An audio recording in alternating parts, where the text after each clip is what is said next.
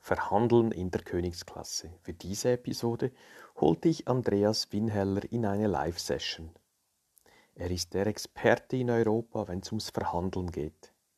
Er kommt direkt aus Harvard und kann auf viele, viele Jahre und viele, viele Praxisbeispiele zurückgreifen. Zudem profitierst du in dieser Episode von den spannenden Fragen aus dem Publikum Somit ist die Praxis gewährleistet, du kannst das Wissen sofort in dein Unternehmen anwenden. Viel Spaß und Erfolg!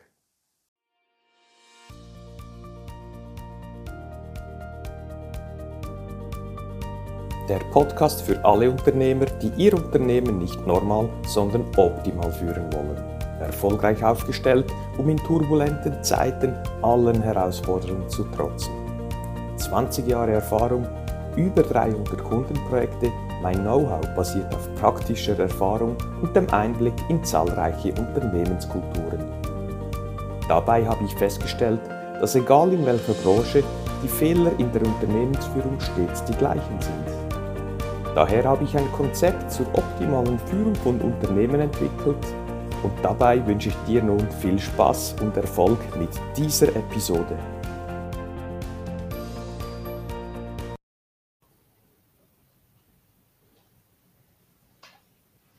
Sehr gut, wir sind live. Ein weiterer Swiss Optimizer Talk hier, äh, live gestreamt auf verschiedenen Kanälen. Ich freue mich sehr, das spannende Thema, das sicher alle gerade jetzt äh, beschäftigen tut, Verhandlungen und zwar in der Königsklasse. Ich freue mich sehr, heute als Gast den Andreas bei mir zu haben. Er ist der Verhandlungsexperte im europäischen Raum.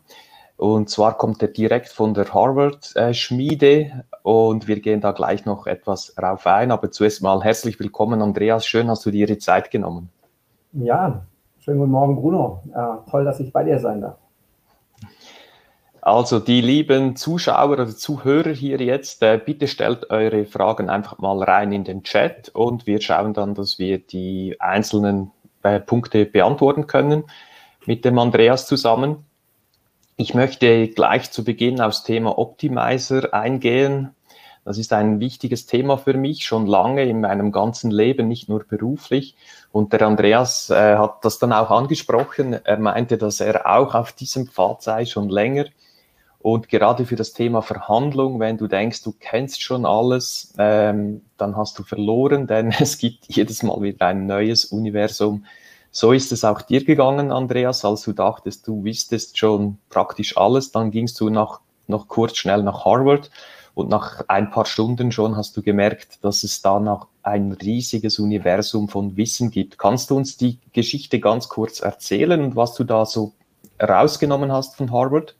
Ja, also als ich im Jahr 2001 damals meine Ausbildung äh, gemacht habe als Verhandlungstrainer in Harvard, habe ich wirklich gedacht, ich gehe da im Wesentlichen hin, ähm, so für den Lebenslauf, weil Harvard, das ist ein großer Name, gerade im äh, deutschsprachigen Raum, ja. Aber im Prinzip weiß ich ja, was man so über Verhandeln wissen kann. Habe ich mich auch schon jahrelang mit beschäftigt und ähm, auch Seminare besucht gehabt und alles Mögliche. Und dann habe ich aber erlebt, äh, dass da in, am ersten Nachmittag all das, was ich glaubte, was man über Verhandeln wissen kann, das war alles abgefrühstückt und was dann kam, war wie ein ein großer Ozean äh, und viel unentdecktes Land, von dem ich nicht nur das Land nicht kannte, sondern auch nicht mal wusste, dass man das überhaupt wissen kann. Und das war schon für mich eine unheimlich spannende Erfahrung, weil es eben deutlich gemacht hat, dass man viel mehr was man über Verhandeln wissen. Okay, sorry. Ähm, hier äh, hat äh, gleich noch ein Live äh, äh, jemand reingesprochen, beziehungsweise die Kamera 2. Ja, äh, bei Harvard möchte ich noch was kurz einhängen. Du warst ja damals, wann war das schon wieder? 2001. Vier 2001. Wochen nach September 11. Genau, äh, das ist noch wichtig. Ja. Mhm. Und da waren nicht viele Europäer dabei, ja? Na, das war damals auch eine sehr besondere Zeit. Ja, viel Security, auch viel Angst noch da und so weiter. Es war aber auch ein sehr besonderer Moment, weil die, die amerikanischen Freunde das natürlich auch geschätzt haben. Ja, dass, dass Leute nicht storniert haben, dass sie gesagt haben, nein, gerade jetzt komme ich, äh, gerade jetzt ist mir es wichtig, auch äh, mit euch im Austausch zu sein. Okay. Gut, was war so der, gibt es ein, ein wichtiger Punkt, wo du gesagt hast, das hat dich dann nochmals geboostet, wo du in Harvard gelernt hast? Ja, ähm, für mich war ganz spannend äh, zu sehen, dass ich gelernt habe, wie viele Spannungsverhältnisse und Dilemmata es in Verhandlungen gibt. Ja, dass also, wenn man wirklich professionell auf Verhandlungen drauf guckt, dass es fast nie ganz einfache Lösungen gibt. Und wenn einer sagt, mach es immer so und so, dann ist es so gut wie immer falsch, sondern es geht wirklich darum, ganz maßgeschneidert anhand der konkreten Situation eine möglichst passende Strategie zu machen. Ja, wie ein, wie ein Maßhemd, wie ein Maßanzug. Ja, der passt mhm. auch besser, als wenn man irgendwas von der Stange nimmt. Und das war was, was ich wirklich in Harvard nochmal ganz neu entdeckt habe. Sehr schön. Die Verhandlung hat ja viele, viele Problemfelder, wenn man es falsch macht. Äh, aus meiner Erfahrung auch ist etwas vom Wichtigsten die Vorbereitung. Kannst du uns da vielleicht ein paar Fehler, aber auch sagen, wie man optimal in die Verhandlung einsteigt? Ja, also das erste ist mal, ähm, Verhandlungen sind in der Regel äh, anders als ein Weihnachtsfest. Es ist nicht hilfreich, sich nur einen Wunschzettel, ja. Also in einer perfekten Welt hätte ich gern das und das und das. Sondern wir müssen darüber hinweggehen, weil in der Regel kommt kein Weihnachtsmann, der mir alles schenkt, sondern ich muss mir erstens alles, was ich aus einer Verhandlung rauskriegen will, muss ich mir hart erarbeiten. Und vor allen Dingen sollte ich mir auch Gedanken machen, was denn passiert, wenn nicht alle meine Wünsche voll erfüllt werden. Also, was ist denn sozusagen die zweitbeste Lösung? Oder anders formuliert, ich muss meine Präferenzen deutlich definieren, muss Prioritäten setzen, muss sagen, an welcher Stelle mache ich denn eher Zugeständnisse und was will ich aber unbedingt haben, und meine Erfahrung ist, dass zwar äh, doch viele Verhandler über ihre Ziele nachdenken, aber diese Frage, an welcher Stelle tun mir denn Kompromisse am wenigsten weh? Diese Frage, da drückt man sich oft rum, weil die ist auch unbequem. Ja? Mhm. Dann bin ich, nicht, äh, bin ich nicht gut vorbereitet. Also das eine, wirklich sich über die eigenen Ziele, Präferenzen ganz klar sein. Und zwar auch, wozu brauche ich das wirklich? Wir nennen das Interessen beim Verhandeln. Und das Zweite, was ich wichtig finde, ist sich auch möglichst gut in den anderen hineinzudenken, um also vor der Verhandlung schon sich gut vorzubereiten auf das, was kommen könnte. Das heißt auch, wie einen Plan B zu haben oder ist das was anderes? Sagst du Worst Case und dann mache ich das oder, oder ist es eher, dass du sagst, hier ist meine Grenze, wenn die Grenze nicht mehr zu halten ist, dann fahre ich eine andere Strategie. Wie muss ich das verstehen? Ja, also ganz generell mal, ich bin kein großer Freund von Plänen bei Verhandlungen, weil ähm, in Verhandlungen kommt es immer anders, als man denkt. Und wer jetzt mit der Vorstellung geht, ich mache mir vorher einen Plan und setze den dann noch um, ja, so als Strukturtyp. Ich gehe da jetzt die einzelnen Schritte meines Plans und setze den durch, der würde in Verhandlungen in der Regel nicht gut abschneiden. Ähm, okay. Eisenhower, der, der äh, amerikanische Präsident, äh, hat mal gesagt, ähm, Planning is everything, plans are useless. Genau das ist, ja, bei einer guten Verhandlungsvorbereitung geht es mir darum, dass ich quasi das Schlachtfeld, ja, oder die Spielwiese, ähm, dass ich die gut kennen will und weiß, wo es, ja, was mich erwartet, aber dass ich im konkreten Moment in der Verhandlung immer den richtigen nächsten Schritt machen muss. Und das ist so die Orientierung, die nach meiner Erfahrung dazu führt, dass man eben einerseits souverän ist, aber andererseits auch ausreichend flexibel, weil diese Flexibilität in Verhandlungen, die ist ein ganz wichtiger Erfolgsfaktor. Mhm. Und wenn es jetzt, das haben wir äh, oft mal immer wieder im Thema Unternehmensnachfolgen geht, ähm, geht es auch um den Preis natürlich, aber es gibt auch, geht auch um ganz viele emotionalen Faktoren, rationale Faktoren. Äh, kannst du uns da was raten, so wirklich für große Deals, wie man sich vorbereitet und wann man einsteigt oder wie die Strategie aussieht, wo es wirklich um was Großes geht, so ein Lebenswerk? Ja. Also ich bin ja von meiner ersten Ausbildung her Jurist und ich bin ein ziemlich typischer deutscher Jurist. Das heißt, äh, es gab eine lange Zeit in meinem Leben, da habe ich noch geglaubt, dass Argumente Menschen überzeugen. Das ist nur leider Gottes wissenschaftlich widerlegt. Ja, ist Quatsch ich selber trauere da täglich, weil ich bin so ein analytischer Persönlichkeitstyp, dass ich es toll fände, wenn Argumente überzeugen, ja, also die Substanz einer Sache. Stimmt aber nicht. Ähm, wir Menschen sind kein Homo economicus. Und ich glaube, die wichtigste Regel, gerade in solchen oft sehr emotionalen Verhandlungssituationen wie Unternehmensnachfolge, ist, den Menschen wirklich auch mit all seiner Emotionalität und all seinen emotionalen Bedürfnissen wahrzunehmen. Denn da geht es eben nicht nur um Geld wenn ich mein Lebenswerk in guten Händen wissen will, wenn ich das Gefühl haben will, da macht keiner mit meinem Baby, ja, ähm, mhm. etwas Böses.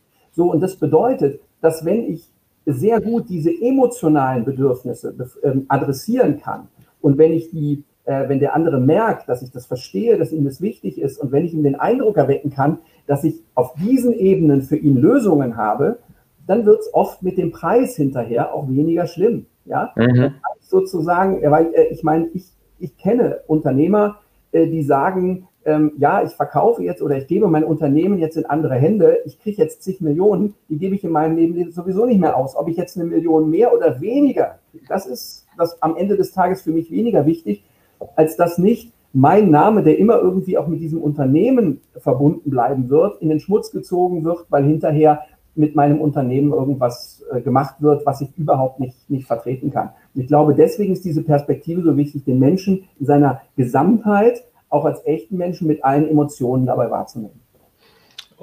Äh, und da hilft natürlich auch empathisches Verstehen. Das ist meine Erfahrung, dass man da zwei Parteien hat beim Verhandeln. Die eine will das, die andere dies. Und irgendwann gibt es dann fast Streit, beziehungsweise das Streit fängt an, weil die sich gar nicht verstehen. Und ja. sie sind nicht bereit, sich, wie du jetzt gesagt hast, den Menschen zu verstehen, sondern man hat seine Haltung und, und, und fertig und will das durchboxen, so quasi wie in einem Boxkampf. Was kannst du da uns raten? Empathie ist ein schwieriger Begriff, weil der wird von Menschen sehr unterschiedlich verwendet. Ich will mal sagen, was ich meine mit Verständnis. Ja? Ähm, wir haben Studien, die zeigen, dass die Empathie im engeren Sinne, also dass sich einfühlen in den anderen, negativ ist für meine Verhandlungsperformance. Okay. Und zwar deswegen, weil ich meinen Aufmerksamkeitsfokus zu sehr auf die Befriedigung der Interessen des anderen und seine Bedürfnisse richte und dabei meine Bedürfnisse und Interessen aus den Augen verliere. Mhm. Was aber nur positiv wirkt und der stärkste persönliche Erfolgsfaktor ist, ist etwas, was die Sozialpsychologen Perspective Taking Ability nennen, PTA. Und das ist die Fähigkeit, sich kognitiv, also verstandesmäßig in den anderen hineinzudenken. Henry Ford hat mal äh, gesagt, ein ganz berühmtes Zitat, das Geheimnis des Erfolges ist es, den äh, Standpunkt des anderen zu verstehen und die Welt aus seinen Augen zu sehen. Nicht zu fühlen, sondern zu sehen. Und dieses okay. Verständnis, also die Fähigkeit, sich auch in Menschen hineindenken zu können und zu verstehen, was sind ihre Entscheidungsmotive, die ganz anders sind als ich, das ist eine ganz, ganz wichtige Voraussetzung, um, um gut zueinander zu kommen. Wenn ich nur bei mir bin und meinen Fokus nur auf meine Interessen habe und denke, die setze ich durch, indem ich dann den möglichst dicken Panzer rollen lasse, dann wird das nur in den Situationen erfolgreich sein, wo ich sowieso nicht verhandeln muss, weil ich so übermächtig bin, dass ich sowieso jede Lösung durchsetzen kann. Aber das ist für mich dann kein schwieriges Verhandlungsproblem. Das finde ich doch so ein, ein Megatipp. Danke vielmal, Andreas. Das Kognitive, das Emotionale probieren zu trennen, das braucht Übung, aber das hilft definitiv. Ich äh, möchte noch was ähm, äh, dich fragen zum Thema Macht. Äh, Macht ja. funktioniert ja oft in Verhandlungen. Es gibt eine starke Partei und eine schwache Partei. So, und jetzt bist du in der schwachen Partei. Wie gehst du dann mit in Verhandlungen rein, Vorbereitung oder wie verhältst du dich, wenn du von vorne Beginn weg eigentlich in der schwächeren Position bist? Okay, da muss ich jetzt mal einen Kaffee trinken. Ich weiß nicht, wie das geht. Das ist hier meine Kaffeetasse. Ja. Mhm. ja. Und da ist nicht umsonst Yoda drauf. Okay. Ähm, weil ich glaube, man kann sehr schön ähm, an, der, an der Star Wars-Filmen, egal ob man jetzt mag oder nicht, aber man kann da einiges lernen über Macht. Ähm, und auch darüber, dass Macht sehr unterschiedliche Quellen hat. Und das finde ich sowieso wichtig. Also jedes enge Modell, das sagt, Verhandlungsmacht ist immer nur, äh, was habe ich für Alternativen auf dem Zettel, äh, das ist zu kurz gegriffen. Sondern Macht bedeutet die Fähigkeit, den anderen sozial zu beeinflussen. Und das geht auf ganz vielen verschiedenen Ebenen, diese soziale Beeinflussung. Das ist natürlich der, der in der wirtschaftlich besseren Position ist. Ja, das stimmt. Mhm. Ähm, aber genauso gut ähm, gibt es auch das, was wir als Kommunikationsmacht bezeichnen, also gut schwätzen können. Ja, ähm, heraus äh, in den anderen hineinfühlen zu können. All das ist, all das ist Macht. Ja, das heißt, als erstes Mal empfehle ich, sich nicht selber ohnmächtig zu fühlen. Denn das ist auch eine ganz wichtige äh, Erkenntnis, die ist wissenschaftlich sehr gut erforscht, dass mein eigenes Gefühl, wie mächtig ich bin, ein objektiver Machtfaktor ist. Also wenn ich glaube, ich bin ohnmächtig, wenn ich glaube, ich bin kleiner äh, Verhandler überhaupt nicht auf Augenhöhe. Ja, ich sage immer, das sind die Menschen, die können ins Zimmer reinkommen, ohne die Tür zu öffnen, weil sie durch den Türspalt unten durchpassen, so von ihrer inneren gefühlten Größe. Ja? Mhm. Wenn ich also so in die Verhandlung reingehe, dann werde ich ohnmächtig sein in der Verhandlung. Ja. Das heißt, es ist wichtig, dass ich mir bewusst mache, wo liegen meine konkreten Machtfaktoren. Und in einer Verhandlung spricht viel dafür, dass wir nicht zusammensäßen, wenn der andere nicht jedenfalls irgendetwas in mir sehen würde, was mhm. interessant ist. Denn die wenigsten Menschen bei uns im, also im Business haben Langeweile und setzen sich einfach mal so mit Menschen zusammen, von denen sie überhaupt nichts erwarten, sondern wenn jemand mit mir verhandeln will, dann sieht jedenfalls er Potenzial in unserem Austausch und in dieser Verhandlung. Okay. Nur deswegen mhm. sitzen wir da. Und wenn ich mir ja. vorher bewusst mache, was könnte das sein, dann finde ich auch raus, dass ich in fast all diesen Situationen gar nicht so ohnmächtig bin, wie ich vielleicht erst mal gefühlt habe.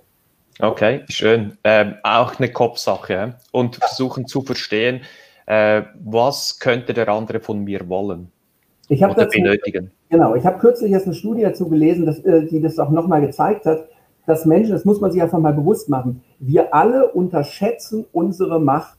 Ja? Also die ganz, ganz, ganz große Anzahl der Menschen, nur ein paar, das ist dann schon fast psychopathologisch, ja? wenn man also äh, übersteigertes Selbstwertgefühl hat. Aber ansonsten fast alle anderen, wir unterschätzen unsere Macht. Und zwar deswegen, weil wir unsere eigenen Schwächen ganz genau kennen. Wir wissen, wo haben wir Dreck am Stecken oder wo sind wir angreifbar, ja? Was sind bei uns auch so ein bisschen Sachen, die nicht okay gelaufen sind. Mhm. Aber der andere ist für uns eine Blackbox. Da können wir in der Regel nicht reingucken. Das heißt, die Schwächen des anderen, wenn wir unsere Machtbilanz kalkulieren, die haben wir nicht in der Bilanz drin. Und deswegen mhm. rechnen wir uns machttechnisch bei unseren Analysen erstmal selber schlecht.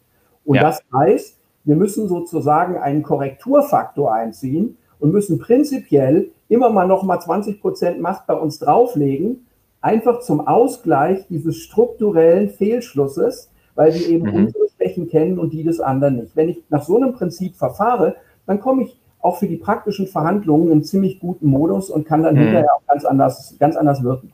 Sehr cool. Ich möchte da gleich noch ein Beispiel, ist mir eingefallen, ein, einschieben.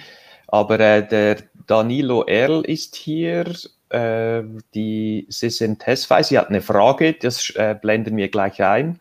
Und die Manuela Kretschmar, okay, sehr gut, ihr kommt dann gleich an die Reihe. Nur das Beispiel, das sonst äh, fliegt es mir weg. Es gab einen, einen amerikanischen Präsident, ich weiß nicht mehr wer, vielleicht kennst du, Andreas, die Geschichte.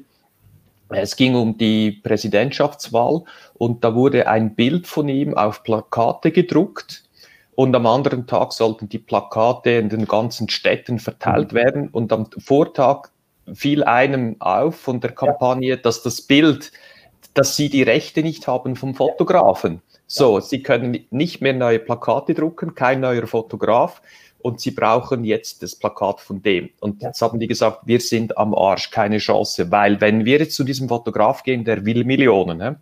ja. dann hat ein cleverer Verhandler gesagt, ja, kein Problem, der weiß ja nicht, dass wir das von ihm wollen.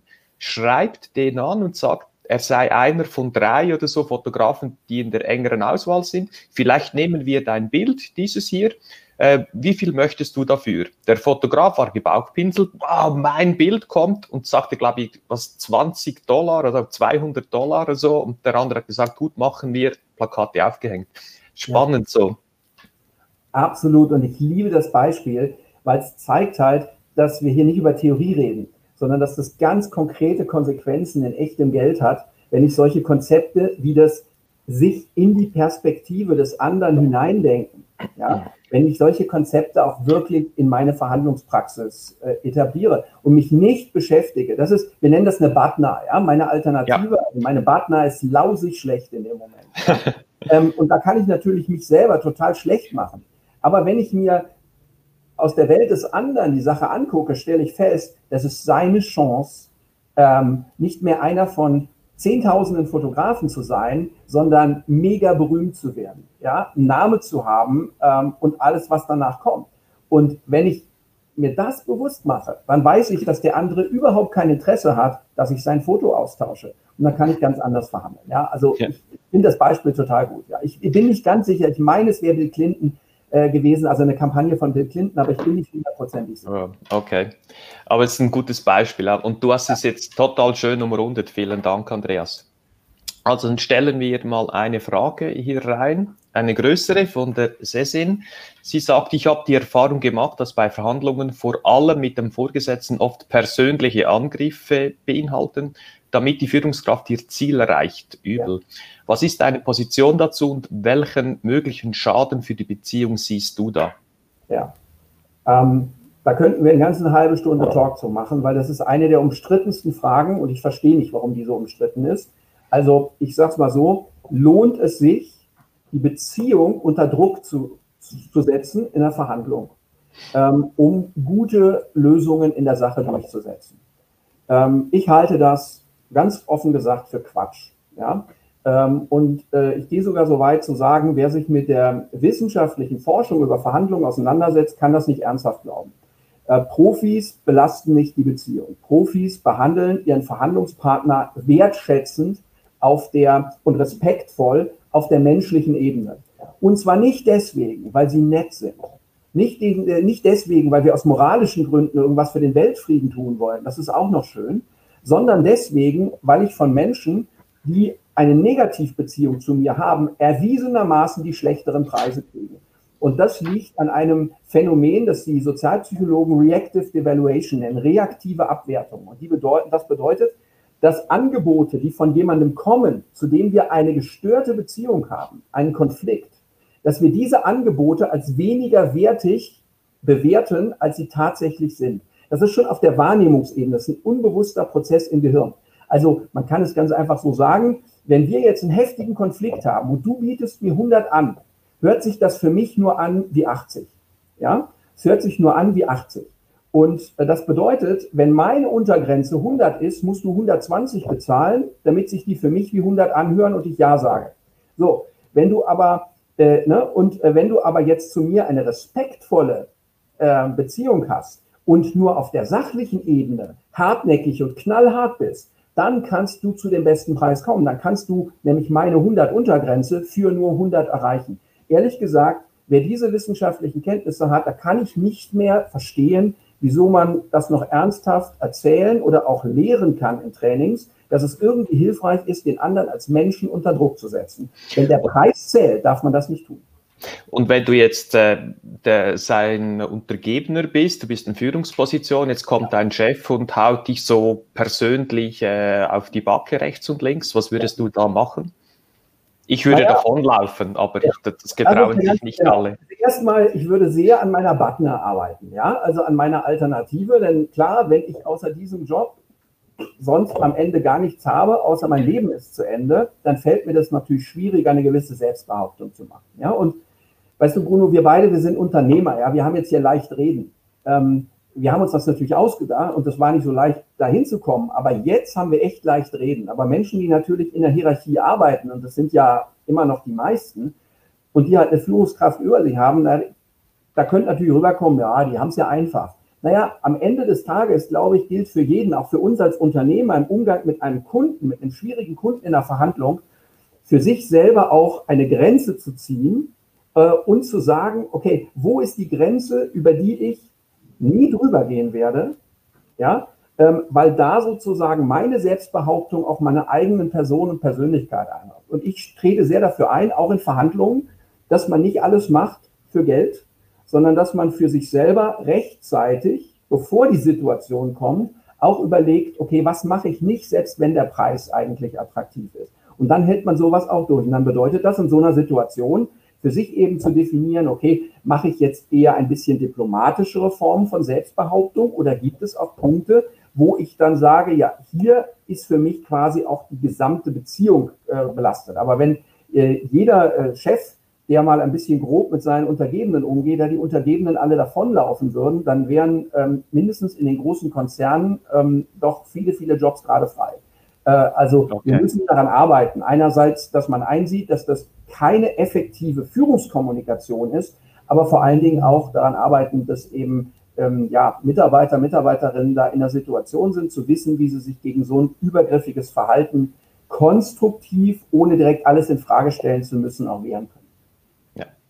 Gut, äh, Danilo fragt noch, ob das Video aufgezeichnet wird. Ja, das wird es. Wie und wann und wo es äh, freigestellt wird äh, zum Download, das werden wir später dann noch bekannt geben.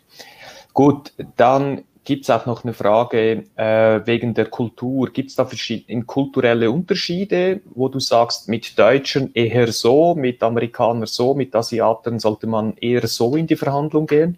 Ja, ähm, ich will die Antwort zweiteilen. Erster Teil, ja gibt es. Und äh, da gibt es auch gute Modelle, die das beschreiben. Ähm, und es gibt Kulturen, wo Konfrontation sehr in Ordnung ist. Ja, ähm, und es gibt andere Kulturen, ähm, also Mexiko, Brasilien oder auch, ähm, oder auch die Golfstaaten oder sowas, wo, wo diese Form von, von Konfrontation ähm, oder auch viele asiatische Kulturen, wo diese Form von offener persönlicher Konfrontation äh, als ein Gesichtsverlust, der das Ende der Verhandlung bedeutet, wahrgenommen würde.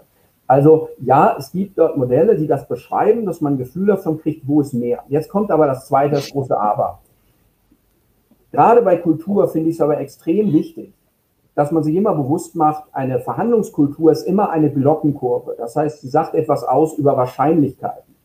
Aber der Deutsche verhandelt nicht so und so. Und das ist am, am allerklassen. Schau, lass mich über Deutschland sprechen. Ja? Wer mhm. ist denn bitte der deutsche Verhandler oder die deutsche Verhandlungskultur? Und das ist immer mein Problem, mit den sehr stereotypen Ansätzen von Kultur, interkulturellem Verhandeln. Ähm, ich kann nur sagen, wenn ein, äh, ein äh, Jurist ja, aus der Hansestadt Hamburg mit einem katholischen Maschinenbauingenieur aus Oberbayern verhandelt, das ist aber Hallo interkulturelles Verhandeln. Mhm. Ja, da wollen wir doch nicht so tun, als wäre das die gleiche Kultur. Und ich bin mir sicher, bei euch in der Schweiz, du könntest genauso Beispiele nehmen. Dass, und, und das ist halt wichtig, das auch immer im Blick zu haben, dass wir nicht glauben, okay, ich verhandle jetzt mit einem Deutschen, sondern dass wir uns immer bewusst machen, ich verhandle jetzt zum Beispiel mit Andreas Wieneller und es nützt mir gar nichts, wenn ich so verhandle, wie die Deutschen es wollen, sondern ich muss das Individuum auf der anderen Seite des Verhandlungstisches, meinen Verhandlungspartner hier und jetzt, den muss ich erreichen mit seinen persönlichen Bedürfnissen. Und wenn das halt ein total untypischer Deutscher ist, muss mhm. ich ihn trotzdem erreichen. Das ja. ist wichtig, wenn wir diese interkulturellen äh, Modelle mit reinnehmen, dass man eben diesen Blick fürs Individuum und dafür, wo ist er auch ganz anders oder wo ist er auch untypisch, dass wir ja. das immer mit im Auge behalten. Sehr cool. Ich stelle auch fest, äh, die Deutschen sind da eher direkter, auch mal einen kurzen Angriff. Die Schweizer sind da sehr diplomatisch, die nicken, sind ruhig und nach dem Meeting machen die dann intern ihre Geschichten und der, die Teilnehmer vom Meeting sind gar nicht informiert, was jetzt da ging. So, so gibt es durchaus Differenzen. Ja. ja. Äh, die Manuela Kretschmer hat noch eine Frage. Kann ich durch geschicktes Fragenstellen eine Verhandlung besser gestalten? Im Verkauf ist ja sehr oft so, dass ein Angebot unterbreitet wird und die Vorzüge dessen beim Verkaufenden im Fokus stehen. Ja, aber Frage alleine reicht nicht, muss auch zuhören. Beides ist wichtig. Erstmal zur Frage. Äh, alle Studien zeigen, dass Menschen, die mehr Fragen stellen, in einer Verhandlung bessere Ergebnisse erzielen. Ja? Es ist typisch für ungeschulte Verhandler, dass eine Verhandlung oft eine Aneinanderreihung von ähm, Überzeugungsreden ist. Ich halte eine Rede, warum meine Vorstellungen richtig sind. Dann hältst du eine Rede, warum ich keine Ahnung habe und es ganz anders ist. Dann halte ich wieder eine Rede, warum das nicht stimmt. Man kann so verhandeln, ist aber nicht effektiv. Ähm, wenn wir stattdessen auf diese ganzen langen Argumentationen verzichten und uns eher Fragen stellen über Möglichkeiten, über Motive, über Hintergründe, was könnte man noch, unter welcher Bedingung könntest du und so weiter. Wenn wir also stärker in diesen Fragemodus hineingehen, dann ist es auf jeden Fall besser für meine Verhandlungsposition. Mhm. Zweiter Hinweis, Fragen stellen alleine reicht aber nicht aus.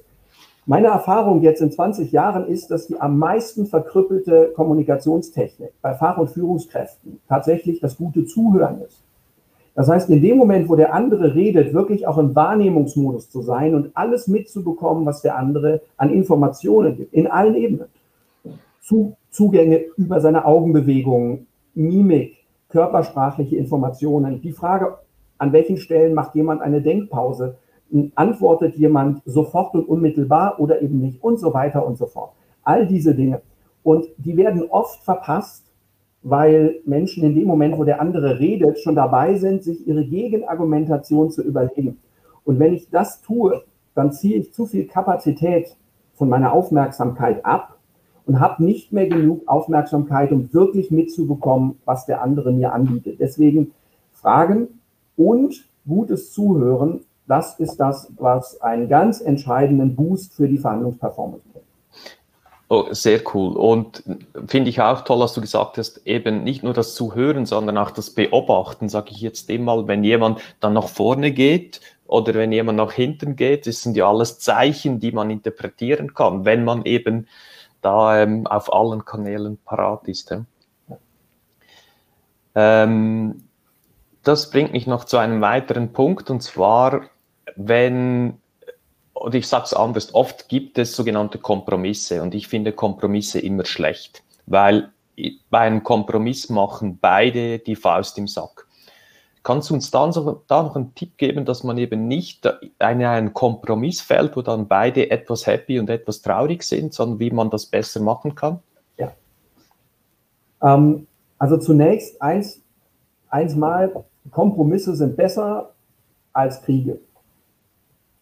Also Kompromisse sind besser als überhaupt keine einvernehmliche Lösung oder meistens, außer faule Kompromisse. Das gibt es auch beim Verhandeln, aber normalerweise jetzt das ist erstmal wichtig. Ja? Also ein Kompromiss ist schon mal ein zivilisatorischer Fortschritt. Jetzt kommt das große Aber. Ähm, Professor Dean Pruitt, einer der Pioniere des kreativen, wertschöpfenden Verhandelns, hat mal in einem Aufsatz das schön in eine Formel gebracht, nämlich uh, Compromises are seen as a rising of lousy problem-solving attempts. Also Kompromisse das, sind das Ergebnis von lausigen Problemlösungsversuchen.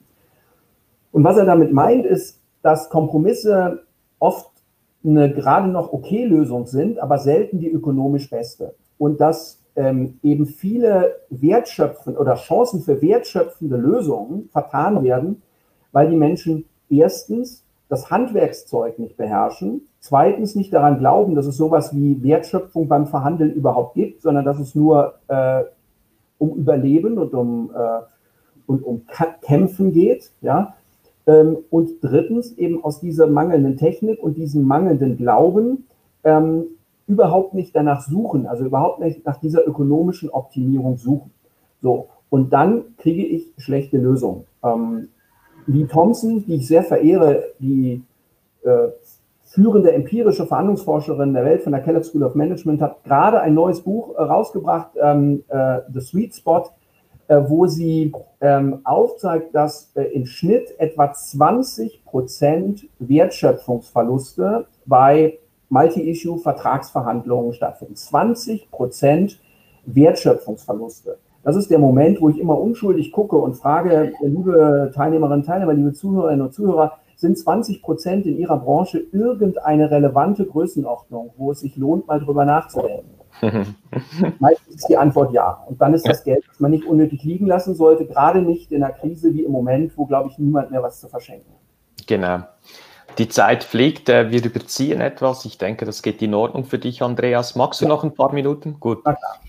Ich würde gerne von dir noch erfahren, so was war deine schwierigste Verhandlung oder vielleicht mit deinem Kunden oder mit dir selber, mit jemandem aus deinem Umfeld und wie gingst du da rein und raus? So, was hat dich da bewegt und vielleicht noch zwei, drei Tipps für uns alle auf den Weg geben? Ich nehme eine Verhandlung, ähm, die jetzt gar nicht im engeren Sinne aus dem geschäftlichen Bereich kommt, aber die finde ich deswegen besonders hilfreich, weil sie nach meiner Einschätzung tatsächlich die schwierigste Verhandlung war, wo ich ja auch wirklich stolz war am Ende. Und ähm, weil aber auch viele der Dinge typisch sind ähm, für geschäftliche Verhandlungen und genauso ständig, ständig vorkommen. Und vor allem, weil dadurch, dass es in einem politischen Bereich passiert ist, dass auch Dinge sind, die also ganz öffentlich sind und über die man reden darf. Ich war vor vielen Jahren äh, im Auftrag des Bundeslandwirtschaftsministeriums damit beauftragt, ein Netzwerk zu unterstützen, das Netzwerk Gesund ins Leben, ähm, wo es darum geht, wissenschaftlich fundierte Ernährungsratschläge für äh, Schwangere und für Säuglinge und für Kleinkinder äh, zu erarbeiten. Das heißt, die führenden Wissenschaftler und die entsprechenden Fachgesellschaften sollen zusammenkommen, sollen sich auf eine Empfehlung einigen, damit sie sich nicht widersprechen und damit Eltern einen klaren Fokus haben, worum es geht. Das Netzwerk gibt es heute noch, das zeigt, wir waren ziemlich erfolgreich. Und der schwierigste Teil in diesen Verhandlungen war die, äh, war die Frage, wie lange sollen äh, Mütter ausschließlich ihre Kinder, ihre Babys stillen? Und diese Frage war seit 20 Jahren bereits extremst zwischen den Hebammen, die sagten mit entsprechenden Gründen mindestens sechs Monate, und den Kinderärzten und den entsprechenden Wissenschaftlern im Hintergrund, die sagten maximal vier Monate, dann sollte Beikost so. Das heißt, die einen sagen maximal vier, die anderen sagen mindestens sechs. Und das Ganze bereits seit 20 Jahren äh, ja, äh, eine, eine etablierte Diskussion, wo ganz viel schon miteinander gestritten worden ist, ohne sich da zu treffen. Das ist ein Musterbeispiel von einer Ausgangslage, die man als hoffnungslos beschreiben darf. Ja, und ich war da als, äh, als Moderator äh, dafür zuständig, mhm. zu finden. Ich habe selber, ehrlich gesagt, vor dieser Verhandlung ähm, nur ein bisschen geglaubt, dass es eine Restchance gibt. So, okay. Dann sind wir sehr auf die Interessenebene gegangen. Was ist euch denn wirklich, wirklich wichtig? Und dann haben wir hinterfragt, wofür stehen denn diese maximal vier und diese mindestens sechs und so weiter und so fort. Und dann haben wir, aber auch die Teilnehmer herausgefunden, okay, ähm, es gibt jetzt zwei Möglichkeiten. Wir können uns weiter streiten und die jungen Mütter da draußen wissen nicht, woran sie sich halten sollen, googeln irgendwas und, trauen, und vertrauen dann einer zwielichtigen Quelle im Internet, wo ganz was anderes drin steht, oder sagen, auch mit dem Stillen ist eh unklar, lasse ich es ganz bleiben. Weil das war das Interessante damals. Ähm, Studien zeigten, dass im Schnitt gerade mal drei Monate gestillt wurde, ähm, also voll gestillt wurde in Deutschland. Ja, Im Schnitt drei Monate. Das heißt, wir waren nicht mal bei den vier, geschweige denn bei den sechs. Mhm. Und dann hat man gesagt, ja gut, uns geht es darum, dass die, dass die Frauen ähm, die Vorteile von diesem Stillen erkennen und dass sie wirklich ein wenig länger stillen, weil das gut ist fürs Kind. Und dann haben wir gesagt, okay, dann ist es doch möglicherweise hilfreich, wenn wir sie erstmal dazu bringen, vier Monate zu stillen. Darf ich äh, schnell fragen? Also, und dann haben wir einen solchen Kompromiss gefunden, der eben in der Sprachregelung beides zusammengebracht hat, nämlich mindestens zum abgeschlossen, also mindestens mit Beginn des fünften Monats spätestens zum und so weiter. Und das Kind zeigt an, wann es bereit ist für Beikost, aber in jedem Fall weiterstellen. Das war dann sozusagen die sehr kreative, komplexe Form. Aber der Schritt zum Erfolg vorher, der war tatsächlich bei den Leuten und bei ihren Interessen an, und sich anzuhören, worum geht es euch wirklich und dann aufzuzeigen, dass es jenseits dieser Ebene der streitigen Positionen eben auf einer Interessenebene eine große Gemeinsamkeit gab. Und in dem Moment kann man dann auch kreativ den Weg gehen, ohne dass einer dabei verliert. Das war genau meine Frage vorhin. Das war eigentlich der, der Drehpunkt, wo du das zum Drehen bekommen hast. Das Interesse grundsätzlich sollen die Mütter stillen. So, ja. Zahlen mal weg, vier, sechs mal weg, sie sollen stillen. Ja. Und dann haben die alle genickt am Tisch. So. Absolut. Und, und dann in die, in die, die Richtung, cool, Kompliment, gefällt mir. Äh, möchtest du zum Schluss noch was Wichtiges ähm, sagen, den Leuten auf den Weg geben oder haben wir alles Wichtige gesagt? Also ich glaube, ähm, eins finde ich noch ganz entscheidend wichtig und das ist alle Strategien, Taktiken, Techniken und was man da alles so kann in Bezug auf Verhandlungen. Man kann unfassbar viel da machen, ja. Aber am Ende des Tages gibt es eine Grundlage für alles und das ist das eigene Stressmanagement. Und das wird auch oft übersehen. Denn in dem Moment, wo wir uns in eine Verhandlung selber in zu viel Stress hineinbringen lassen, also wo unser Stresspegel ein bestimmtes Maß überschreitet, in dem Moment verlieren wir unsere Steuerungsfähigkeit, unsere Handlungskompetenz und fallen in so einen sehr archaischen Kampf- oder Fluchtmodus. Und da macht man in Verhandlungen viele dumme Fehler. Äh, Ambrose Spears äh, hat mal äh, das in einem schönen Satz zusammengefasst und der heißt, Sprich, wenn du wütend bist und du wirst die beste Rede halten, die du jemals bereuen wirst. diesen Satz. Ja. Weil der macht genau ja. das Thema deutlich. Und das bedeutet, ähm, jeder Verhandler, das, das ist für mich ich, ein ganz wichtiger Tipp, jeder Verhandler sollte seinen eigenen Stresslevel immer im Blick behalten und gucken, dass er ihn im Performance-Bereich hält. Dass wir nicht zu wenig, also nicht zu wenig ähm, äh, Stress haben, dann kommen wir in so einen Beach-Modus, das ist auch keine Performance, aber dass wir auch nicht über einen Punkt hinausgehen, wo wir dann einfach so in den Tunnelblick reinkommen, wo die Dinge auf einmal nur noch schwarz-weiß sind. Denn ähm, gutes Verhandeln und Performance beim Verhandeln setzt eben Kreativität und einen geschickten Umgang mit der Komplexität und den Grautönen oder den Graustufen voraus. Und wenn ich die Graustufen nicht mehr sehe, dann kann ich damit auch nicht mehr gut umgehen.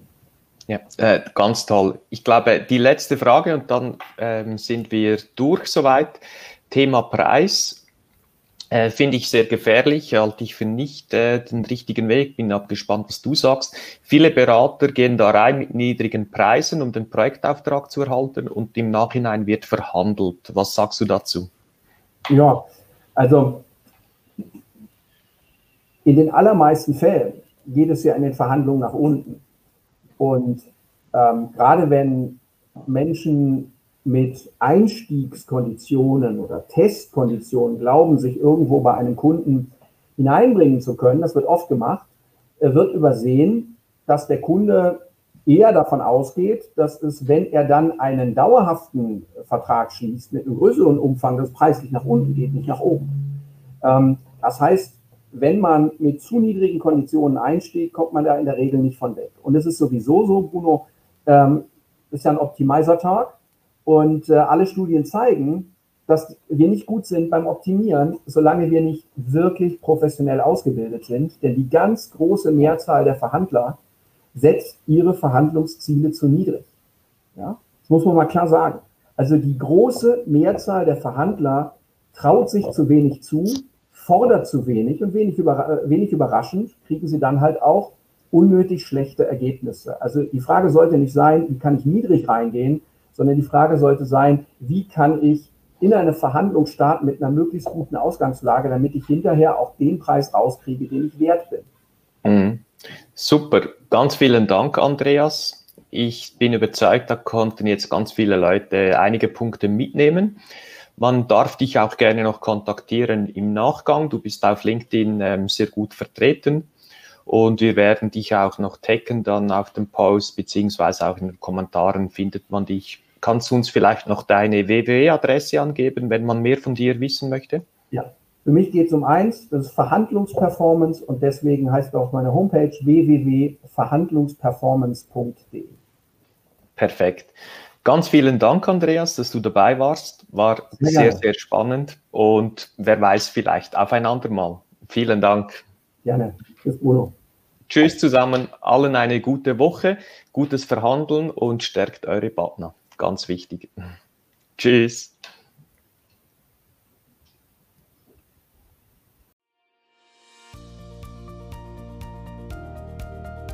Hat dir diese Episode gefallen? Dann freue ich mich auf eine ehrliche Bewertung. Am besten geht der gute Unternehmergeist um die Welt, wenn du diesen Link teilst. Möchtest du mich als Speaker buchen? Unter brunoarecker mit 2g.com findest du das entsprechende Formular. Willst du aber dein Unternehmen auf das nächste Level heben, dann findest du unter apple-tree.com viele Tipps dazu sowie einen Check, wo du in zwei Minuten herausfindest, ob wir die richtigen sind und zueinander passen.